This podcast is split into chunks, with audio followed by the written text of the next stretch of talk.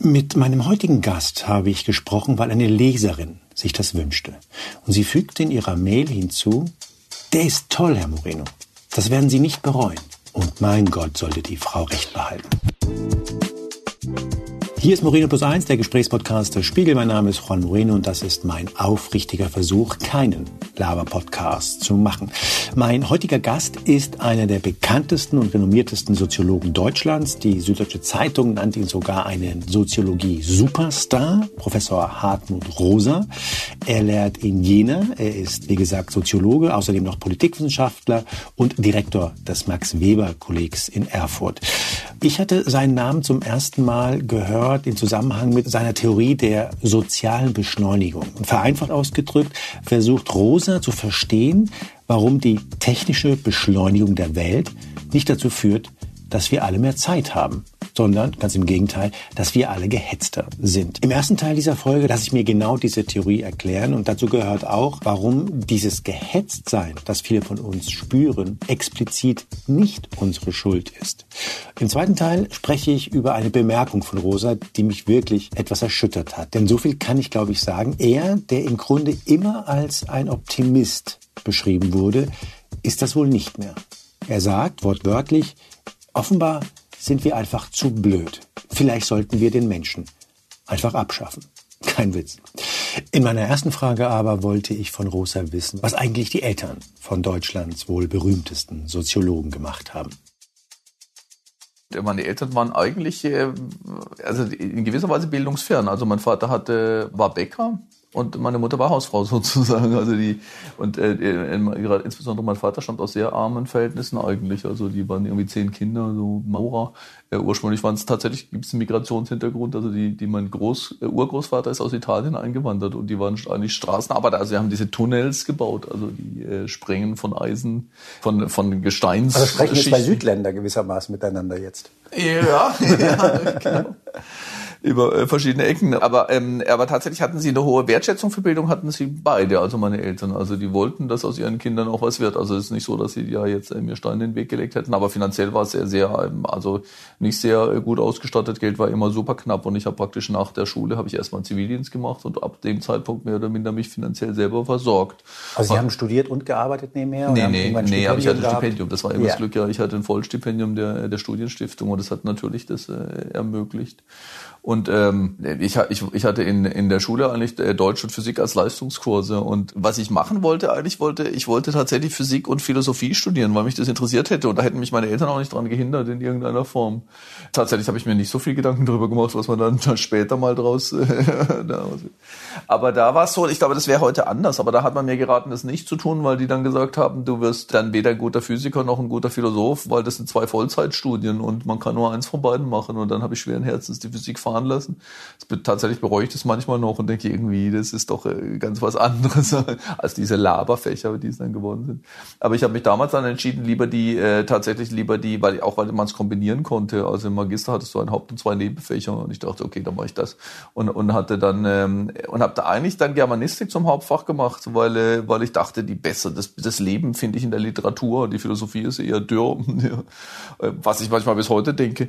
Und, ähm, und Philosophie, das war in Freiburg jetzt nicht das reinste da waren sehr viele Altheideggerianer und das hätte ich damals wahrscheinlich aufgegeben. Und Politikwissenschaft, das hat mich schon immer interessiert, also auch die politische Seite. Und dann kam ich an die London School of Economics, die ja auch And Political Science heißt, äh, wo ich sehr breit, ich war danach Undergraduate, also ähm, ich hatte gerade angefangen eigentlich und äh, da habe ich dann die Sachen kennengelernt, die mich später gefesselt haben. Charles Taylors Schriften insbesondere, weil immer dieser phänomenologische Zugang, also die eigene Erfahrung äh, zu analysieren eigentlich. Ja, was ist es eigentlich, was bei mir Wut auslöst oder Freude oder sonst etwas und wie interagiert das? Ja? Und tatsächlich sind so meine Themen eigentlich entstanden. Ich würde sagen, durch diese Differenz der Wahrnehmung, wie es ist, in London zu sein, die Art des in der Weltseins. Hm, manchmal denke ich, da habe ich erst richtig zu leben angefangen aber auch in meinem Heimatdorf, in, im, im, im Hochschwarzwald. Ja. Und äh, ich fand beides interessant und beides faszinierend und dachte aber, das ist eine ganz andere Weise, mit Menschen in Beziehung zu treten, mit dem Raum, also mit den Dingen. Aber es klingt ja fast, als ob Sie sich für Psychologie interessiert hätten. Die sind ja Soziologe geworden. Also Sie hatten schon den Anspruch, das Ganze dann auch im großen Kontext zu verstehen. Ja, weil, weil ich immer davon überzeugt war, dass es gesellschaftliche Bedingungen sind, die unsere Lebensform prägen. Ja, also dass die, dass es nicht einfach nur ich und äh, und meine meine äh, also meine meine Gefühle oder meine psychische Ausstattung ist, sondern dass es die Interaktionsprozesse sind. Also mein Doktorvater später war ja Axel Honneth, der eine Theorie der Anerkennung geschrieben hat, was mir immer sehr sehr eingeleuchtet hat. Eigentlich hat er nicht eine Theorie, sondern äh, das Buch heißt Kampf um Anerkennung. Ja, der sagt, eigentlich kann ich ganz viel an mir selbst, also wir an uns beschreiben als Kampf um Anerkennung. Wir wollen geliebt sein, akzeptiert werden als Person, wertgeschätzt in dem, was wir tun und äh, auch äh, die entsprechenden äh, Rechte haben. Und das fand ich sehr einleuchtend. Und das sind eben soziale Kontexte, die uns da, die uns prägen. Ich habe nicht ursprünglich Soziologie studiert, sondern Politikwissenschaft und Philosophie. Eine Geschichte, die immer wieder aufkommt, ist, Sie sprechen immer wieder von dieser Welt, die sich dynamisch stabilisiert. Ja. Können Sie uns erklären, was Sie damit meinen, dass wir in so einer Welt lebt, leben, die sich dynamisch stabilisiert? Mhm.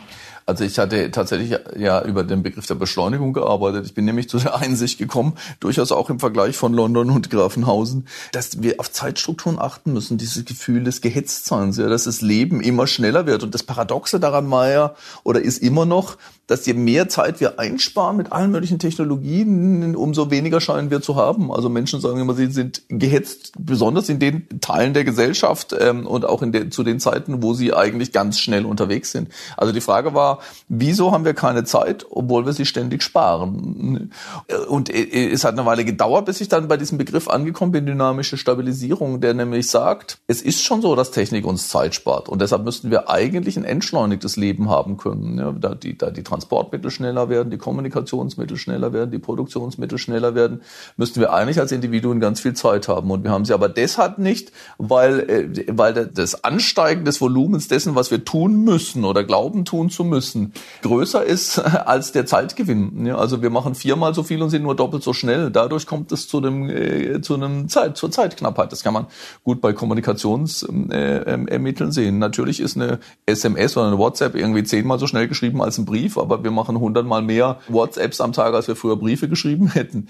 Und dann wollte ich wissen, woher kommt es eigentlich, dass wir das, das in fast allen Bereichen des Lebens so ist, so eine Explosion von Anforderungen und auch von Tätigkeiten kommt und auch von Innovationen und äh, die soziologische Analyse lautet wirklich, dass wir eben in einer Gesellschaft leben seit dem 18. Jahrhundert. Da kann man wirklich sehen, wie ein gesellschaftlicher Bereich nach dem anderen umstellt auf einen Modus dynamischer Stabilisierung. Was bedeutet, wir können das Bestehende nur erhalten, wenn wir es beschleunigen. Ja, wenn wir Beschleunigung erzielen, wenn wir wachsen und wenn wir Innovationen hervorrufen. Ja, das sieht man beim Spiegel, das sieht man bei mir an der Uni. Du kannst nicht sagen, jetzt haben wir gute Studiengänge, die lassen wir jetzt so. Ja, wir müssen ununterbrochen uns überlegen, wie kann man denn neue Studierendengruppen erschließen? Wie können wir denn mit der Zeit gehen neuen Studiengang erfinden? Wie können wir mehr Drittmittel einwerben? Wie können wir mehr Abschlüsse, mehr internationale Beziehungen äh, erzielen, mehr Publikationen erreichen? Und das gilt für alle Bereiche des Lebens. Ja. Apple überlegt sich nicht, was die Menschen noch brauchen. Das, das, tun sie schon, aber die wollen jetzt nicht nach iPhone, was weiß ich, 14, iPhone 15 hervorrufen, weil sie von der Neugier getrieben werden oder so, sondern weil sie anders ihren Betrieb nicht erhalten können. Man sieht es eigentlich am deutlichsten in der, in der Idee des Wirtschaftswachstums. Eine moderne Volkswirtschaft ist, ist gezwungen, äh, eigentlich permanent Wachstum zu erzielen und sie tun das durch Innovation und Beschleunigung. Äh, also diese, die, die bilden sozusagen ein zusammengehöriges System, um das Bestehende zu erhalten. Wenn wir das nicht erreichen, dann verlieren wir Arbeitsplätze, dann äh, schließen die Firmen, dann sinken die Steuereinnahmen, dann können wir das Rentensystem nicht mehr erhalten, das Bildungssystem, das Kultursystem. Aber so könnte man nicht sagen, dass in einem System, in dem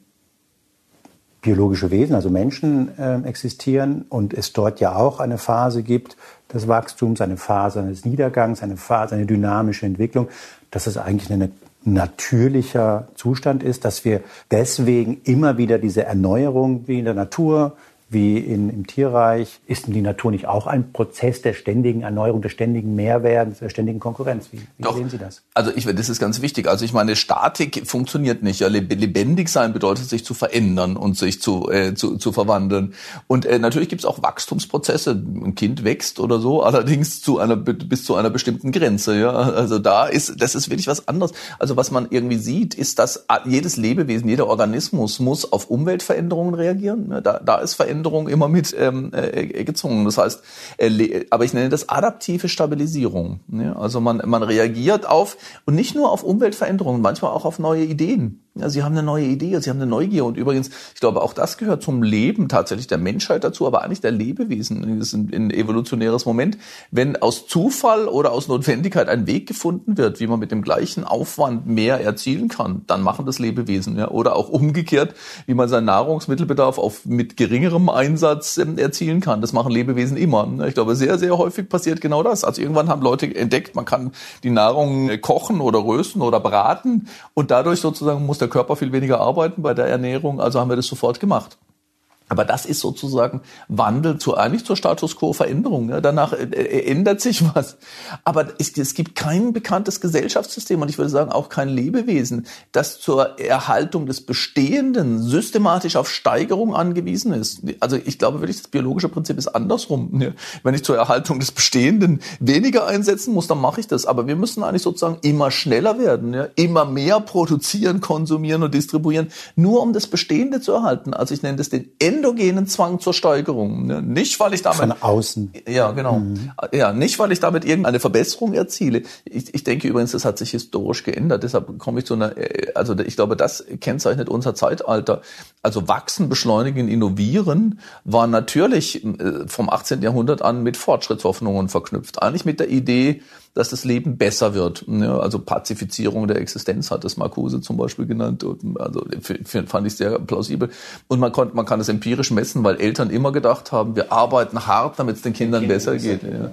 Und deshalb ist da sozusagen noch die Idee Steigerung zur Status quo Veränderung. Also wir steigern uns, damit es den Leuten besser geht. Aber heute ist ja eigentlich so, dass Eltern wirklich flächendeckend, äh, insbesondere im Mittelstand, aber von Korea über China in, in, nach Lateinamerika und Europa sagen, wir arbeiten so hart wie wir können, damit es den Kindern Kindern nicht viel schlechter geht.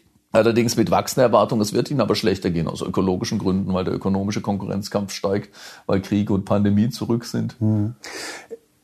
Sie haben gesagt, dass dieser von außen, aus dem System heraus aufgezwungene Druck, der uns dazu bringt, dass wir Wachstum generieren, den sehen Sie nicht unbedingt biologisch fundiert. Der ist mhm. einfach äh, wahrscheinlich als in Form von Kapitalismus, in Form unserer, unserer Gesellschaft vorhanden. Was macht denn das mit uns auf Dauer?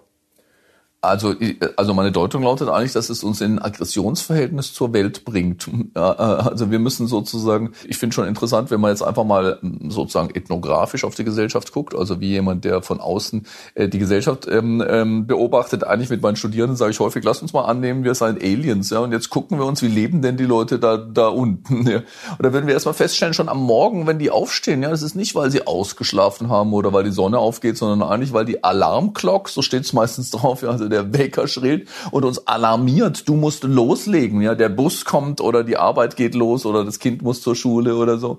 Und ähm, ich glaube, im, als Einzelne wie auch als Gesamtgesellschaft befinden wir uns permanent in einer Art von, ich nenne es Angriffsmodus der Welt gegenüber. Die begegnet uns als Einzelne in der To-Do-Liste. Ich muss das erledigen, ich muss jenes tun. Und diese To-Do-Liste explodiert für eigentlich alle äh, äh, Menschen. Und das ist ein, ein, ganz rätselhaftes Ding. Ja, wer schreibt uns die denn immer so voll, ja?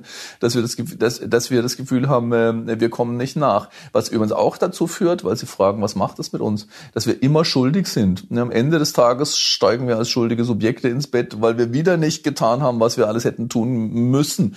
Und die To-Do-Liste besteht aus legitimen Erwartungen. Und das heißt, wir geraten am Tag in Hunderte von Situationen, in denen uns jemand fragt oder wir uns selber fragen, hast du das jetzt gemacht? Ja, hast du die Fenster geputzt? Und das ist im Prinzip eine legitime Erwartung und man denkt, ja, oh ja, shit, da hätte ich schon lange tun sollen, die sind echt schlimm. Ja, oder hast du den Bericht ausgefüllt? Ah, nee, habe ich versprochen, habe ich nicht getan. Ja, hast du dran gedacht, dass deine Tante Geburtstag hat? Habe ich ganz vergessen. Ja, das sind lauter legitime Erwartungen. Bis dann auch dahin, dass wir selber welche haben. Ich war schon sieben Wochen nicht mehr im Kino, ja, obwohl mir das ganz wichtig ist oder habe nicht mehr Klavier gespielt oder bin nicht spazieren gegangen oder habe nicht Achtsamkeit ähm, äh, ähm, äh, praktiziert. Das sind lauter Erwartungen, die wir als im Prinzip gerechtfertigt finden. Und das führt zu einem Grundaggressionsverhältnis im, im Kleinen und auch zu einem Schuldverhältnis. Und im Großen sehen wir die Aggression als Aggression gegenüber der Natur. Wir müssen immer tiefer sozusagen in extraktiven Industrien äh, aus der Erde die Stoffe herausziehen und benutzen und wir verpesten sie dabei und zerstören sie offensichtlich oder wenigstens Lebensform. Wir sehen es als äh, Aggression in, der, in, der, in den sozialen Beziehungen, wo Menschen sich immer stärker, da wird ja im Moment wieder sehr viel darüber diskutiert, wie tief die Spaltung und die Polarisierung geht. Aber ich glaube, selbst die, die sagen, wir sind in, in den Überzeugungen gar nicht so gespalten in vielerlei Hinsicht. Ich meine Steffen Mau zum Beispiel. Genau, ich denke an Steffen Mau gerade ja mit seiner wirklich interessanten Studie auch. Der sagt ja eigentlich, die Leute sind gar nicht so unterschiedlich in den Wahrnehmungen. Aber der Modus, in dem sie sich begegnen, ist trotzdem zunehmend ein Aggressionsmodus. Also Wutbürgertum sozusagen. Ja, das geht mit dem Frühstückskeifen los. Ja. Und, äh, ja, ja. Und äh, also die Welt begegnet uns auch äh, übrigens als äh, natürlich, ich glaube, die Medienlogik spielt dabei auch eine Rolle, nämlich da Empörungsgeneri Empörung generiert Klicks. Ja, deshalb begegnet uns die Welt eigentlich am Morgen, wenn wir die Nachrichten einschalten, als eine Serie von Empörungspunkten, ja, über was ich mich alles aufregen muss. Und das funktioniert ja auch ziemlich zuverlässig. Aber das bedeutet auch in der sozialen Welt ist der dominante Modus ein Aggressionsmodus und Menschen befinden sich in Aggression sich selbst gegenüber, was man auf der einen Seite als Burnout sieht, übrigens auch, ich würde sogar die Zunahme von Autoimmunerkrankungen möglicherweise damit in einem Zusammenhang sehen. Und man kann wirklich zeigen, Menschen sagen oder Menschen fühlen sich nicht mehr wohl in ihrer Haut. Wir haben das Gefühl, ich sollte anders aussehen, ich sollte fitter sein, ich sollte auch mental stärker sein und so weiter. Also ich kann eines sagen, gerade zum Begriff der Beschleunigung. Ich äh, habe vor fast 20 Jahren mal, da war ich noch bei der Süddeutschen Zeitung, ein sogenanntes äh, Gap hier äh, gemacht, wie man das halt so machte und durfte äh, ein Jahr um die Welt reisen und schrieb danach, als ich zurückkam, einen Text. Und ich kann mich nicht mehr genau an die Überschrift erinnern, aber ich glaube, es stand der Satz drin, wo wollt ihr denn alle hin? Und mir fiel auf, wie schnell das hier war, weil ich auch Gespräche geführt habe, teilweise in Lateinamerika.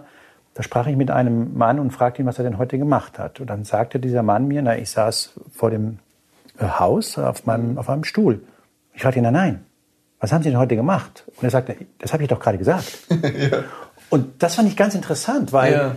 für mich war das tatsächlich so ein Moment, in dem ich glaube, genau das äh, gespürt habe, was Sie, äh, was Sie äh, beschreiben, nämlich, dass ich dachte, wieso habe ich das Gefühl, dass er was falsch macht, dass er was vergeudet, dass er das Geschenk des Lebens, also die Zeit, die er hat, verschwendet, indem er einfach daraus nichts Produktives ja. äh, macht. Und zwar produktiv, so wie ich es definiere, ja. nämlich in Form von Arbeiten oder äh, Hobbys oder wie, wie auch immer. Können Sie mir sagen, warum Sie den Satz irgendwann gesagt haben, ich hasse Wellness-Wochenenden oder so sinngemäß war die Formulierung? Also ich finde ich find die Beobachtung erstmal völlig richtig. Ich würde das echt auch sagen, weil irgendwie, wir haben im, äh, in, in meinem kleinen Heimatdorf haben wir so ein kleines, äh, so eine Art, ähm, ich weiß nicht, wie man es beschreiben kann, so eine Art Mitmachmuseum, wo es auch um Zeiterfahrungen geht. Und da haben wir kontrastiv hingeschrieben, äh, westliche Lebensformen sozusagen sitzen nicht einfach nur rum, tu was. ja. Und als östliche Weisheit, die aber nicht unbedingt östlich ist, würde eigentlich eher sagen universal, die sagt, renn nicht immer nur rum, setz dich lieber mal hin, sinngemäß. Ja. Dieser Kontrast ist wirklich auffällig, weil überall, wo mein Weltgegend kommt, die nicht, wo der Modernisierungsprozess nicht so weit fortgeschritten ist, können Sie genau das beobachten. Sobald Leute das Tagwerk getan haben, sitzen sie an der Straße, auf einem Platz, manchmal auch, wir sehen das ganz selten manchmal noch in ländlichen Gebieten, wo äh, ältere Leute sich ein Kissen ans Fenster legen und einfach rausschauen. Und das sehen Sie, das ist genau der Ausgangspunkt. Die Art des in der Weltseins interessiert mich. Und es ist, wie Sie sagen, wir rennen ständig umher, immer mit dem Gefühl, gejagt und getrieben zu sein. Ich glaube, da ist wirklich auch so fast ein Panikmoment äh, drin in gewisser Weise. Und wir versuchen jetzt natürlich mit Wellness äh, äh dem entgegenzugehen. Und ähm, äh, tatsächlich, also ich glaube einfach, dass daran was schief geht. Also meine Ausgangsintuition war, ähm, also ich, ich glaube, ich habe zwei Vorbehalte. Das eine ist, es hat schon Nietzsche gesagt, dass es nur die Rückseite der, der gejagten Gesellschaft ist. Ja, Nietzsche schreibt irgendwie davon, dass er den ganzen Tag umherrennt äh, und dann so erschöpft ist, dass er am liebsten alle Viere von sich strecken will und nur noch äh, faul im Sessel hängt oder so. Und dieses faul im Sessel hängen habe ich irgendwie mit der Wellness Wellness-Wochenende auch in Zusammenhang gebracht. Und gleichzeitig aber auch noch erwarten, dass das Wellness-Wochenende ganz wichtig ist, damit wir danach wieder leistungsfähig, stark und er, erfrischt sind. Also das ist eigentlich nur so eine Art, die Idee ist ja wirklich auftanken, so reden Nein, wir ja häufig das, das darüber. wird ja geredet. Wird ja, ja, genau. Ja. Ich muss mich mal wieder, ja, ich muss mich mal wieder, ich muss runterfahren, damit ich mich danach wieder auftanken kann. Und ich glaube eben, dass beides nicht das ist, was eine gelingende Form der Weltbeziehung ist, wo dann tatsächlich schon mal ein Resonanzbegriff auch ins Spiel kommt, der nämlich eine Art von lebendiger Verbindung Verbindung mit der Welt ist, die bei der, also die ich würde sagen, bei der das, das Aktive, dass ich was tue und das Passive, dass ich mich berühren lasse, wir nennen das pathisch auch in der, in der, in der Philosophie, in eine Balance kommen. Tatsächlich beginnt bei mir Resonanz, also das sozusagen die gelingende Form des in der Weltseins, nicht dadurch, dass ich irgendetwas tue, sondern dadurch, dass ich mich von etwas berühren lasse erreichen lasse oder anrufen lasse. Aber da, dann ähm, antworte ich darauf. Ich nenne das zweite Moment Selbstwirksamkeit, übrigens der Begriff Emotion ist dafür ganz schön, weil der ja lateinisch ist für E nach außen und movere für bewegen. Ich gehe dem entgegen und mache was damit. Und ich glaube, die glücklichen Momente, gelingendes Leben ist, wo wir nicht gehetzt, sondern aus eigenem Antrieb eine, eine Tätigkeit ausführen, die irgendwie selbstzweckhaft ist. Also Fußball spielen, Musik machen, mit Leuten ähm, äh, sich treffen, jenseits des Verwertungsmodus. Das sind, glaube ich, gelingende Formen des In der Weltseins. Und in dem Wellnesswochenende ist, die, ist ja die Idee häufig, dass ich gar nichts tue. Ich lasse mich massieren, äh, ich, ich, ich bin in guter Umgebung, ich muss gar nichts mehr tun. Das ist nicht eine Form der, der gelingenden, der resonanten Verbindung. Mit Mir fällt es auf, weil ich bin in der Nähe von Frankfurt aufgewachsen, in Hanau. Meine Eltern sind, ich habe das in dem Podcast schon ein paar Mal gesagt, sind so klassische Gastarbeiter. Und was mein Highlight immer war, war immer, dass wir andere spanische Familien aus der Region besucht haben, die dann in der Gegend wohnten. Also die wohnten dann in, in Offenbach oder in Darmstadt. Und wir hatten kein Telefon. Und wir sind einfach hingefahren. Ja. Und ich denke mir, das muss ich mir mal vorstellen. Ich fahre an einem Samstag mit einer fünfköpfigen Familie zu einem Freund, den ich seit zwei Monaten nicht gesehen habe, und zwar unangemeldet. Ja. Der muss nun damit im Grunde, der kriegt diesen Besuch, der muss damit umgehen. Ich glaube, heute würde das zum Ende der Freundschaft führen. Das fürchte ich auch. Ja.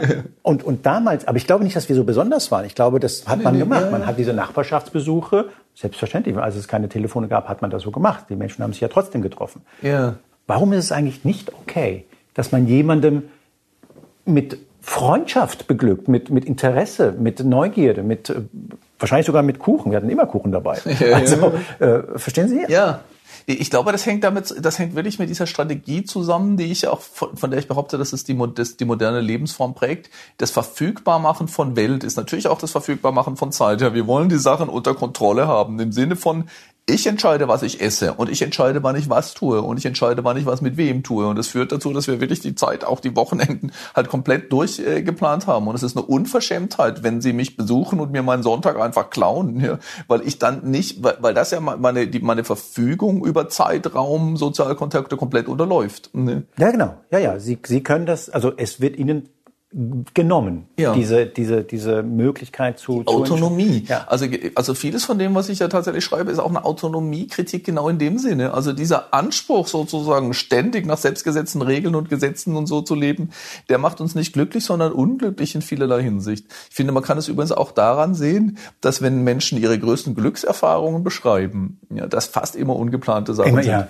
Ja. Also, also diese Geschichten gehen immer so los, wie ich hatte irgendwie vor, ich hatte es geplant, ich hatte einen dringenden Termin und dann kam was anderes. Ja, ich habe meine große Liebe getroffen, aber auch ich habe vielleicht eine Musik gehört und dann, dann und dann die Geschichte geht dann immer so weiter, dass Menschen sagen und ich konnte nicht anders, ich musste einfach stehen bleiben. Das ist genau dieser Verlust der, Verfüg der Verfügung und der Verfügbarkeit und dieses überwältigt werden durch ein anderes.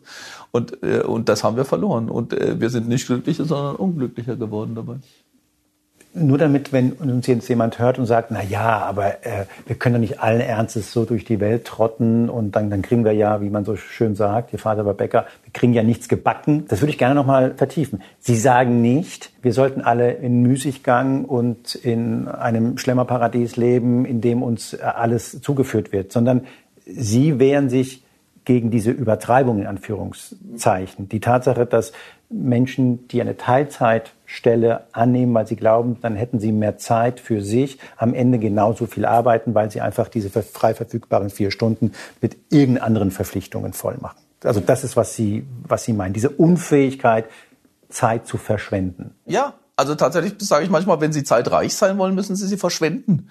Also das ist tatsächlich so. Also das ist halt der Unterschied. Also man, man, sagt ja oft Zeit ist Geld, was in vielerlei Hinsichten stimmt, in erstaunlich vielen, auch im Privaten. Ne? Also man, ich kann das Taxi nehmen, da bin ich schneller, aber da bin ich das Geld los. Oder andersrum. Ne? Ich kann irgendwie Zeit investieren, ne? nämlich arbeiten und dann kriege ich dafür Geld. Aber es gibt manche Hinsichten, in denen es nicht stimmt. Und das ist wirklich so zeitreich sind wir da, wo wir mal sagen, ich verschenke die mal. Ja? Ich verbringe jetzt mal einen Tag nur mit einem Kind oder so, ja, ohne Plan. Äh, da fühlt man sich plötzlich tatsächlich reich. Ähm, und, und und andersrum. Je mehr ich sie spare und versuche da noch ein bisschen schneller zu sein und dort noch ein bisschen schneller, umso weniger habe ich dabei. Aber Sie haben völlig recht. Ich will, ich will, ich will ja deshalb da ist auch ein bisschen meine Wellnesskritik daran. Ja? Also die Idee, dass ich gar nichts mehr tun muss, ist nicht richtig. Ich glaube, Arbeit ist eine ganz wichtige Resonanzquelle. Ja. Also Menschen, weil es geht mir ja um sowas wie eine Soziologie der Weltbeziehung. Wie beziehen wir uns auf Welt? Und als Arbeit, wir sind arbeitende Wesen. Das würde ich mit Marx zum Beispiel durchaus sagen. Ja, kann man auch mit Hannah Arendt beschreiben die, das Abarbeiten an der Welt, an, an, an stofflicher und sozialer und äh, auch symbolischer Welt formt uns äh, äh, als Individuen Sie sozusagen. Haben Anerkennung genannt. Ja, formt die Welt, stiftet Anerkennungsbeziehungen, aber formt auch die Gemeinsamkeit. Und ich glaube, menschliches Leben ist nicht möglich ohne diese Formen. Auch, auch, auch der stummen mit, also was ich sozusagen, also ich, ich unterscheide resonante Formen des in der Weltseins und sozusagen stumme Weltbeziehungen, die nur instrumentell sind, aber die gehören auch dazu. Na, natürlich müssen wir jede Menge Arbeiten tun, auf die wir keinen Bock haben. Ja. Aber ich finde, das Entscheidende ist, dass, wie Sie gesagt haben, dass es eine Balance, dass, dass sich da eine Balance einstellt, aber insbesondere selbst in früheren Zeiten, ich, ich, man darf den nicht nostalgisch verklären. Da, da gab es jede Menge Repression, was sozusagen Gelingendes in der Welt sein auch ähm, verunmöglicht. Aber und auch andere Limitierungen. Aber selbst wenn Menschen hart arbeiten mussten, also meine Vorfahren zum Beispiel als auch als äh, aus der aus den landwirtschaftlichen Betrieben, die haben natürlich harte Arbeit gehabt und es war kein schönes Leben. Aber es kam der Zeitpunkt, insbesondere im Winter oder aber auch im Sommer am Ende des Tages, wo das Tagwerk vollbracht war. Und da stellt sich das ein, was wir Muße nennen. Und Muße ist meiner Ansicht nach ein Moment des in der Weltseins, der zu diesem vor dem Haus sitzen führt, wo du das Gefühl hast, es gibt jetzt keine legitimen Erwartungen an mich, also Dinge, die ich dringend tun müsste und auch nichts von mir aus, weil ich das Gefühl habe, ah ja, ich wollte ja noch mal den Film gucken oder ich wollte ja noch mal dem äh, schreiben oder so, weil das ging früher nicht. Ne? Also wie, wie Sie es beschrieben haben, so war es in meiner Kindheit auch. Wir hatten keinen Fernseher zu Hause und natürlich gab es keine E-Mails oder so etwas. Das heißt, du konntest nicht denken, ah, ich wollte ja noch den oder jenen Film gucken oder mal schauen, was auf YouTube oder auf Spiegel Online los ist. Äh, und ähm, es gab aber auch keine Erwartung an mich. Ne? Ich konnte nicht anrufen oder so, wenn ich kein Telefon habe. Das heißt, da stellt sich Muße ein. Das Tragwerk ist vollbracht. Und jetzt mal sehen, was noch passiert und was ich tun kann. Und ich glaube wirklich, diese Form von Muße haben wir heute gar nicht. Also heute hat es die Form, dass man sagt, heute mache ich nichts mehr. Und dann äh, weiß man aber erstens, trotzdem wird mein E-Mail-Fach gerade voll oder mein Anforderungsfach. Da muss ich morgen halt schneller sein, um das wieder abzuarbeiten. Und es gibt eigentlich tausend Sachen, die ich schon immer mal machen wollte, die ich also tun könnte, wenn ich mal nichts mache. Und selbst wenn ich sage, nee, ich mache auch von den Sachen, die ich eigentlich tun will, also einen Film gucken oder einen Freund anrufen, das mache ich alles nicht sondern heute erhole ich mich mal, dann hat man noch das Gefühl, dass man sich jetzt aber richtig gut erholen muss. Ja, vielleicht ja, ja, ein bisschen, Gottes Willen. Ja, ja, ja. vielleicht soll ich ein bisschen achtsam Nur vier Sterne im Hotel, um Gottes Willen. Das Und das führt eben dazu, dass wir diesen, eigentlich diesen Mußezustand nicht mehr haben. Das kennt, glaube ich, jeder, dass man das Gefühl hat, der Tag hat da schlichtweg nicht genug Stunden. Ich glaube auch, es gibt vielleicht ein paar Menschen, die das können. Ich habe, glaube ich, ein paar kennengelernt, die es geschafft haben, nicht gehetzt zu sein. Ich weiß nicht, wie sie es machen. Wie kann man in Ihren Augen dem entgehen? Und was ich total interessant finde, sie versuchen die Verantwortung etwas wegzunehmen von einem selbst. Weil das ist ja im Grunde das, was dieser Wellnessurlaub ja sagt. Der sagt, okay, du arbeitest viel, du hast deinen Tank leer gefahren, jetzt kümmer du dich, dass dieser Tank wieder aufgefüllt wird, damit du wieder Vollgas geben kannst. Mhm. Das heißt, im Grunde ist man selber dafür verantwortlich, ja. dass man, dass es läuft. Und Sie würden, glaube ich, sagen, diese Frage, was kann ich denn dafür tun, die führt uns vielleicht nicht weiter. Ja, das wird, ja, das ist, das ist ganz genau so. Also ich habe diese Beschleunigungsbücher aus einem gewissen Ingrim geschrieben über diese ganzen Ratgeber, die sagen, wenn du gehetzt bist, machst du halt was falsch mit Zeit. Und auch genau. weil, weil Leute das eigentlich selber diesen Eindruck immer hatten. Also wenn man nämlich Menschen, wenn man Menschen individuell befragt, dann sagen die alle, wenn man Leute fragt, wie es ihnen geht, ist es tatsächlich so, dass natürlich gibt es Leute, denen geht es schlecht, weil sie krank sind oder weil sie deprimiert sind oder auch weil sie, weil sie arbeitslos geworden sind oder die Miete nicht zahlen können. Aber es sind gar nicht so viele. Aber es sind viele, aber nicht so viele. Und alle anderen sagen sehr häufig, ja, eigentlich geht's mir gut, nur ich mache was falsch mit der Zeit. Ja, also ich kann nicht Nein sagen oder ich weiß nicht, was die, die, die tatsächlich wird der Fehler immer bei bei, bei einem selber gesucht. Und dann gibt es jede Menge schlaue Coaches und Ratgeber, die sagen, ja, du musst irgendwie, was weiß ich, vier Ecken, das Wichtige, das Dringende und so. Und das ah, funktioniert. Ah, diese Eisenhower-Geschichte. Ja. ja, ja. Aber am Ende funktioniert es eigentlich nicht. Und es ist natürlich so, ich bin, aber ich würde immer sagen, Sie haben recht. Es gibt ein paar Leute, bei jedem, wenn ich größere Vorträge halte oder so, gibt es immer zwei oder drei, die tatsächlich sagen, ich kenne das gar nicht. Ja, ich fühle mich nie gehetzt die gibt's wirklich, was ich glaube, das ist wirklich eine Art von Resilienz, die vielleicht sogar biologische Ursachen hat. Ich weiß nicht, woran das liegt. Aber das sind ganz, ganz wenige, ja. Und ich gehöre da ganz bestimmt auch nicht dazu. Also ich fühle mich tatsächlich in, im hohen Maße immer gehetzt. Und ich wollte eigentlich zeigen, das hat strukturelle Ursachen. Genau, wer die Verantwortung nicht bei sich sucht. Nicht. Ja, es sind Entlastungsmechanismen. Ich meine, es gibt diese andere Sache mit dem, ich habe ja vorhin gesagt, Menschen sind dann immer schuldige Subjekte. Ja. Wir steigen als schuldiges Subjekt ins Bett. Und ähm, da kann man sagen, das gehört zum Menschsein vielleicht dazu. Wenn man an sowas wie die katholische Kirche denkt, die frühere Zeiten ähm, ähm, äh, geprägt hat, da war dieses mea culpa, mea maxima culpa, ich bin schuldig und sündig ganz stark. Aber natürlich hatte die Kirche, das hat schon Max Weber beschrieben, auch Entlastungsmechanismen. Ja? Die Beichte und dann die Abbuße oder die Buße oder die Abbitte und danach war es wieder gut. Und das haben wir nicht. Ja, also wir bleiben schuldig. Ja, wir machen irgendwas falsch. Und dann, äh, dann kommen dann diese ganzen Bücher Resilienz und Wellness. Das stimmt schon. Die sagen, na ja, da hast du halt nicht, bist nicht resilient genug. Ja, hast nicht genug Achtsamkeits- oder Wellness-Techniken. Und genau, zweimal die, die zweimal die Meditations-App am Tag. Dann, dann hätte dann, das dann geklappt. Genau, ja. Was dazu führt, dass es dann eben noch was auf die To-Do-Liste kommt. Ich sollte jetzt auch noch regelmäßig meditieren und, und entspannen und äh, Wellness und was weiß ich was äh, erledigen. Und äh, tatsächlich äh, ist lautet meine Einsicht, dass wir es mit einem strukturellen strukturellen Problemen zu tun haben, auf dem es individuell eigentlich keine Lösung gibt, wo, einem dann immer das Adorno-Zitat, das äh, überstrapaziert, der einfällt. Es gibt kein richtiges Leben im Falschen. Ich habe dann allerdings, allerdings, ähm, äh, nachdem ich das gar nicht geschrieben hatte, das Beschleunigungsbuch, würde ich sagen, gesagt das ziemlich genauso und hatte auch eigentlich diese Zielsetzung. Und dann äh, habe ich aber doch immer wieder Leute getroffen, die gesagt haben, das ist ihnen zu pessimistisch oder zu fatalistisch. Ja, es stimmt nicht, dass wir gar nichts tun können. Ja, wir können auch als einzelne möglicherweise an, an, an ein paar Stellen, also ich, ich nenne, ich habe das dann später Coping-Strategien genannt. Das heißt, das Problem lösen können wir nicht. Ja, das bleibt bestehen. Wir werden gehetzt bleiben. Ja, aber wie mit einer Krankheit, Diabetes zum Beispiel, ja, können wir versuchen, damit besser umgehen zu lernen. Ja, und dann gibt es schon ein paar Tricks und ein paar sind auch wirklich einfach mentaler Art. Also es ist wirklich so, das berichten einem Leute, die mit, ähm, also die einem Arbeitskontexten untersuchen und auch schauen, welche was krank macht. Äh, der Anspruch sozusagen, dass man die To-Do-Liste abgearbeitet hat, also ich gehe erst nach Hause, wenn ich alle E-Mails beantwortet habe oder alle Anfragen, ne, das ist einfach nicht mehr zu schaffen, das macht Menschen krank. Ja, also zu lernen, dass man da die Perspektive ändern kann und sagt, es eigentlich brummt mein Geschäft. Ja. Es geht mir gut, wenn ich nicht alles beantwortet habe. Sowas kann man machen oder man kann natürlich versuchen, sich äh, Zeitfenster zu reservieren, wo dann wirklich nichts drinsteht, was eine Art von Muse ähm, simuliert und auch dass, dass man weiß, also man sollte sich gar nicht versuchen einzureden, dass man nichts verpasst, sondern sagen, ja, ich verpasse gerade was und das ist gut so. Also es gibt schon Möglichkeiten, äh, ein bisschen damit besser umzugehen, aber es gibt keine Lösung für das generelle Problem. Da wir schon so optimistisch äh, unterwegs sind, ich habe im Internet einen, einen Vortrag von ihm mir, mir angeschaut, der ist gar nicht so lange her. Und ähm, da waren sie auf einer Konferenz. Ich weiß nicht, ob sie einen schlechten Tag gehabt haben oder so. Aber sie haben gesagt, wenn wir uns den Menschen so anschauen und wir immer wieder davon reden, wie wertvoll dieser Mensch ist, wie, wie viel Hoffnung doch im Menschsein ist. Ich paraphrasiere, Sie haben das nicht, Sie haben das viel besser formuliert. Haben Sie gerade eine Phase, in der Sie so ein bisschen am Menschen zweifeln, als, also in, in, den, in den Grundstrukturen, oder war das einfach nur eine Laune?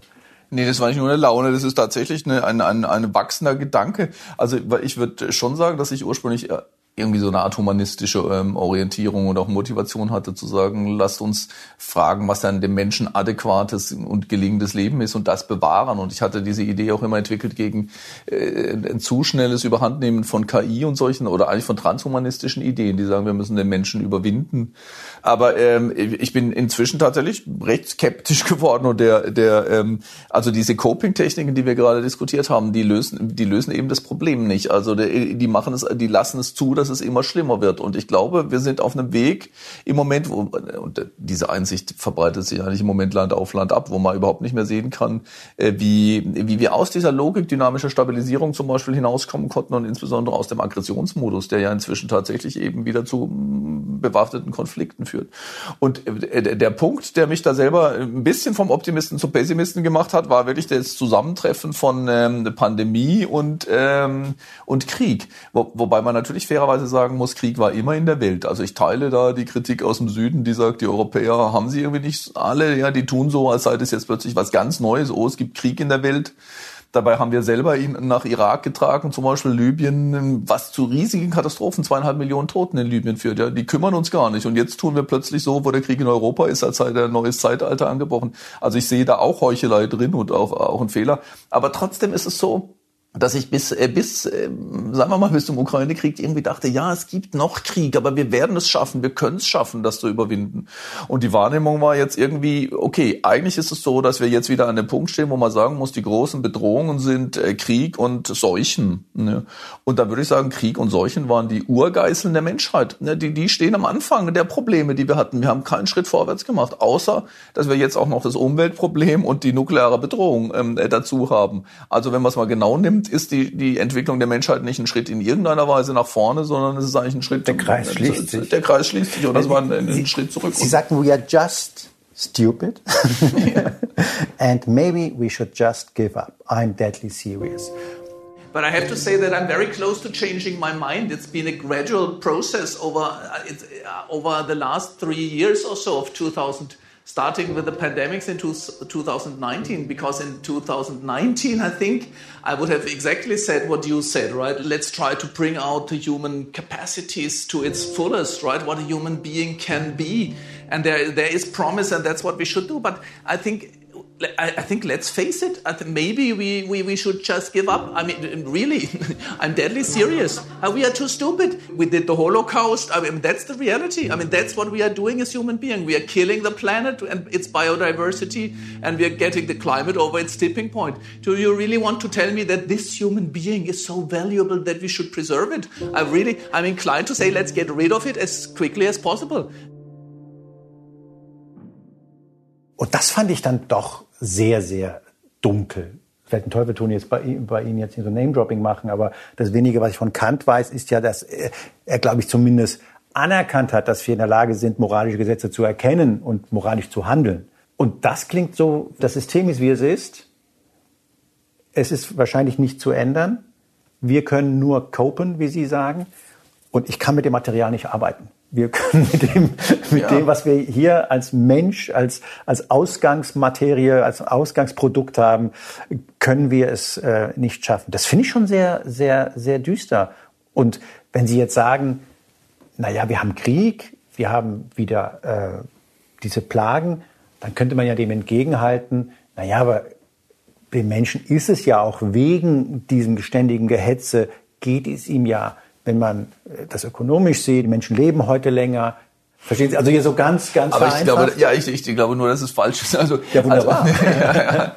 Aber ich meine, ich meine, also ist es wirklich so, ich glaube, ich bin als Person eher optimistisch. Ich meine, ich habe düstere Bücher geschrieben, auch das Beschleunigungsbuch ist ja irgendwie düster, aber ich habe das wirklich geschrieben mit der Absicht zu sagen, Leute, guckt mal her, das kann doch nicht sein. Ja, weil die, weil die Idee der Moderne ja wirklich die ist, da liegt, ich finde, immer noch ein großes Versprechen drin, nämlich das Versprechen, wir können Welt gestalten. Ja, es ist nicht einfach die Natur, die sie uns vorgibt und auch nicht ein Gott und nicht ein König. Ja. Also lasst uns die Welt besser machen. Ja, genau genommen habe ich bisher meistens geschrieben in diesem Modus zu sagen, da geht was schief, lass es uns anders machen. Ja, dieses, dieses quasi deterministische, also wenn ich sage, das System dynamischer Stabilisierung er hat eine Eigenlogik, die eigentlich in den Abgrund führt, das würde ich immer noch sagen. Ja, aber dann habe ich das immer geschrieben mit der, mit der, mit der Überzeugung, wir haben das als Menschen geschaffen, also können wir es auch ändern. Also wir haben es in der Hand. Wir haben es in, ja, in gewisser Weise, ja, ja. ja.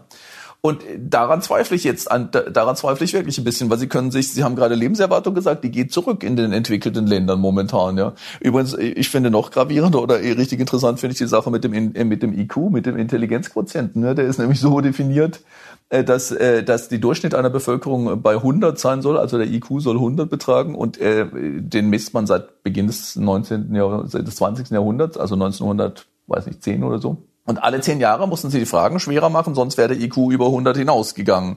Und seit der Mitte der 90er Jahre müssen sie es leichter machen, ja, weil wir es nicht. Und ich, ich, na gut, also be, beobachten wir das erstmal. Ja, also die, der Fortschritt des Menschengeschlechts lässt irgendwie zu wünschen übrig. Und im 20. Jahrhundert, das wissen Sie, haben wir die meisten Gewaltopfer eben auch, also die, die und die brutalsten Kriege. Aber ich glaube, was Im, Im 21. Jahrhundert, im 20. Im 20. Im 20. ja. ja. Aber es kann gut sein, dass wir es noch übertreffen. Ja, aber das hat ja damit zu tun, also die, also jetzt nur das quantitativ zu sehen, das finde ich auch schwierig, weil sie haben natürlich andere Waffen. Also diese ja. Entwicklung führt ja, natürlich. Ja, aber das meine ich ja. Ja, ja. ja also ja. wir haben den Krieg nicht überwunden, aber wir ja. haben jetzt sozusagen äh, größere Probleme. Aber wissen Sie? Ja, die Keulen sind viel viel größer als früher geworden. Ja. Ich, ich meine, ich glaube wirklich, was also wenn also wir müssen jetzt nicht meine Psyche analysieren, aber was bei mir wirklich so einen Umschlag zum Pessimismus ge gebracht hat, war wirklich auch diese vielleicht nicht nur die Tatsache, dass da jetzt ein, ein schrecklicher Krieg äh, über die Ukraine, dass die Russen einen Krieg über die Ukraine gebracht haben, einen Angriffskrieg. Ich, ich würde das schon auch so deuten. Aber die danach sozusagen die schnelle Einigkeit über die Zeitenwende, die, weil ich frage mich immer noch, was diese Zeitenwende heißt, weil ich, weil ich lese es ein bisschen so. Davor haben wir versucht, ein vernünftiges, äh, friedliches System zu schaffen, das auf Abrüstung, Entspannung, wechselseitigem Handeln, Verhandlungen liegt, auf wechselseitiges Entgegenkommen. Jetzt stellen wir fest, das geht nicht. Wir müssen auf Waffen setzen, auf Aufrüstung und da würde ich sagen, okay, wenn das jetzt der Weisheit letzter Schluss ist im 21. Jahrhundert, dann ist es wirklich vorbei. Aus dem Grund, den Sie gerade gesagt haben. Ja, die Waffen sind stärker geworden, die Probleme auch. Und wenn wir die großen Probleme eben anschauen, Klimakrise, da sehe ich nicht, ich sehe wirklich nicht, dass wir irgendwie entschlossen handeln würden. Also alle Daten, die wir haben, sagen eben, wir scheinen zu dumm. Ich würde das wirklich sagen. Man, man kann, und nicht nur, es ist nicht nur so, dass wir es nicht hinkriegen, sondern dass man überhaupt nicht mehr sehen kann, wie das gehen soll. Ich sehe, ich kann nicht mir vorstellen, dass wir das alleine lösen. Ja, ich glaube, das kann man nur global lösen und mit den Chinesen und den Indern und den Russen oder was weiß ich, wer da noch rumrennt zusammen.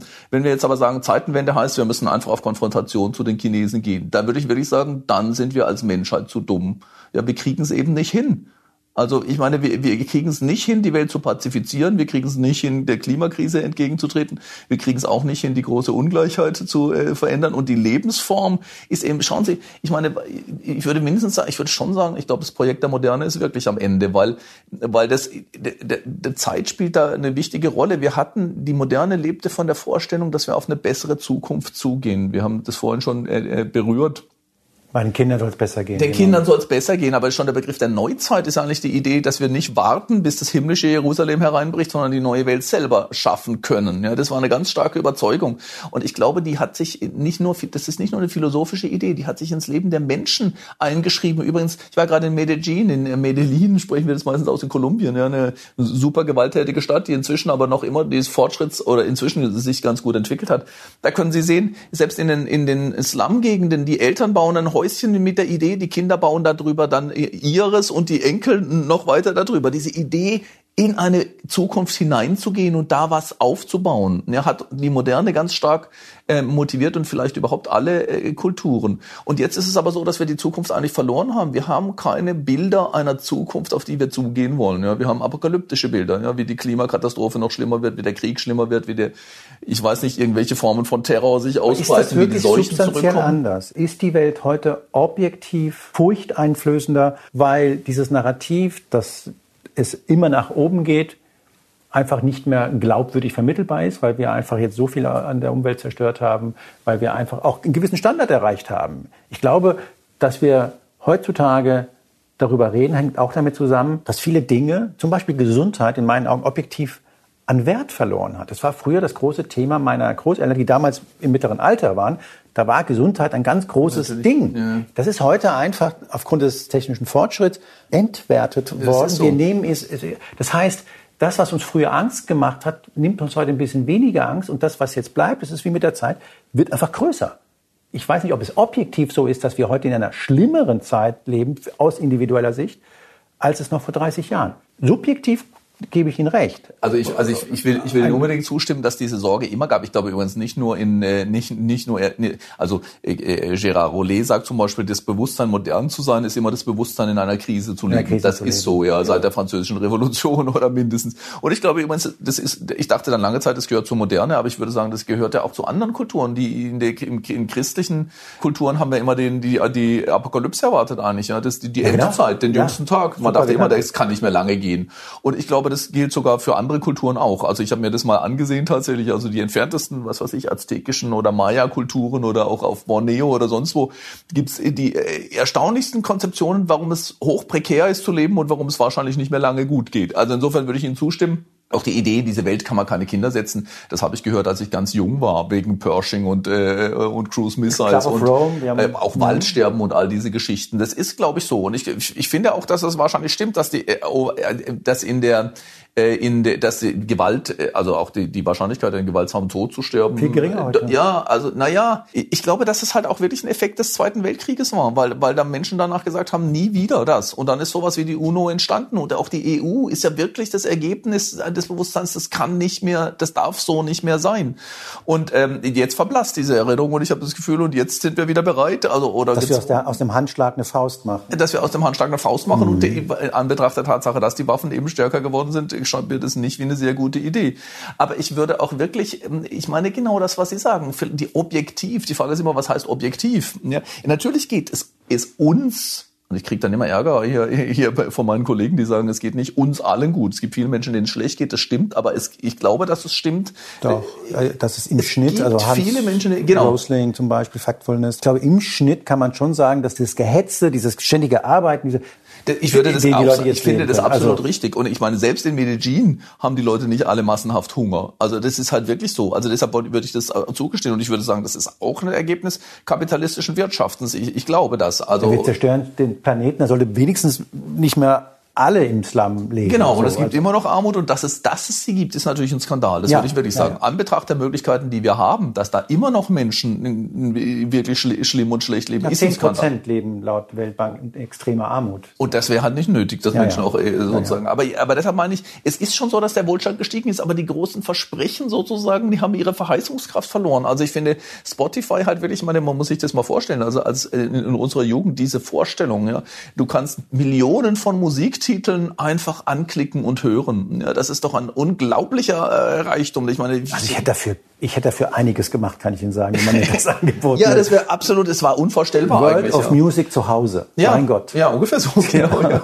Und natürlich gilt das auch für Filme und für alles mögliche andere. Also wir haben ja im Prinzip das Paradies geschaffen, aber es fühlt sich halt dummerweise überhaupt nicht mehr so an. Das heißt, das, was die motivierende Kraft war, was als die Neuzeit erschien, wir haben ja da zwei Probleme, können wir die wirklich realisieren? Und da würde ich sagen, ja, wenn Krieg und Seuchen die größten Probleme sind, dann ist es vielleicht nicht so realisiert, wie wir es uns erhofft hätten. Aber noch schlimmer scheint mir zu sein, dass wenn wir es realisiert hätten, das überhaupt nicht mehr so verheißungsvoll scheint. Wir hätten dann immer noch Burnout und andere Erkrankungen. Ich meine, nehmen Sie mal, wir reden ja gerade über den neuen Pessimismus, wenigstens bei mir.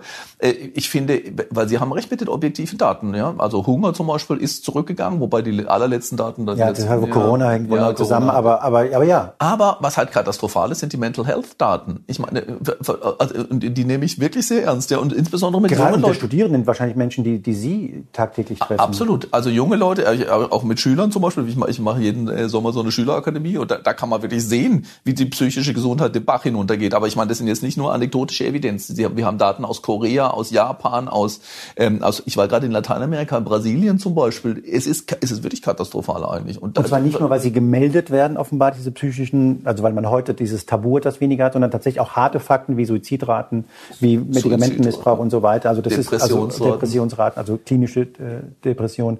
Das sinnbildlichste Ausdruck davon, finde ich, sind wirklich ein, ein, Phänomen, was man in Korea beobachten kann, dass Studierende äh, mittelschwere Verbrechen begehen, um eingesperrt zu werden, weil sie sagen, nur da kann ich mich mal wieder frei fühlen.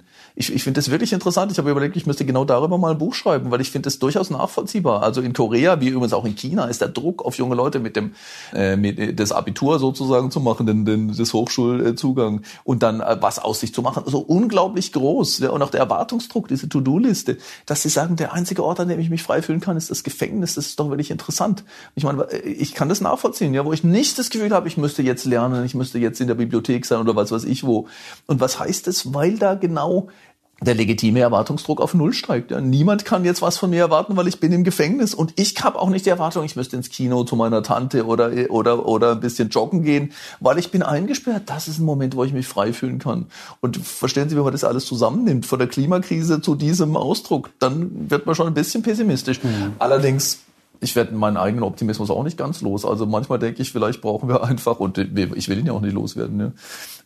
Eigentlich gibt es, es gibt eine Reihe von Dingen, warum ich sagen würde, die, wir können auch optimistisch sein. Erstens, weil wir Resonanzwesen von Natur aus sind. Ja, diese Fähigkeit ist, ist eine Eigenschaft. Ne? Da können wir sie auch wieder entwickeln. Und zweitens, vielleicht brauchen wir halt wirklich nochmal, das ist pessimistisch. Ich weiß auch nicht, ob es politisch korrekt ist, aber manchmal denke ich, vielleicht brauchen wir noch ein oder zwei richtig große Krisen, um es dann besser hinzukriegen. Ja, also wenn, was mit der UNO und der EU eben nicht gut genug geklappt hat, klappt vielleicht das nächste Mal.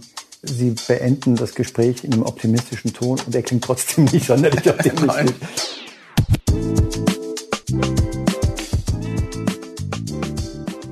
Das war Moreno Plus Eins heute mit dem Soziologen Hartmut Rosa und ich muss sagen, dass mich das schon nachdenklich stimmt, wenn einer der klügsten Köpfe unseres Landes auf die Welt blickt und sagt, dass ihm Optimismus schwer fällt.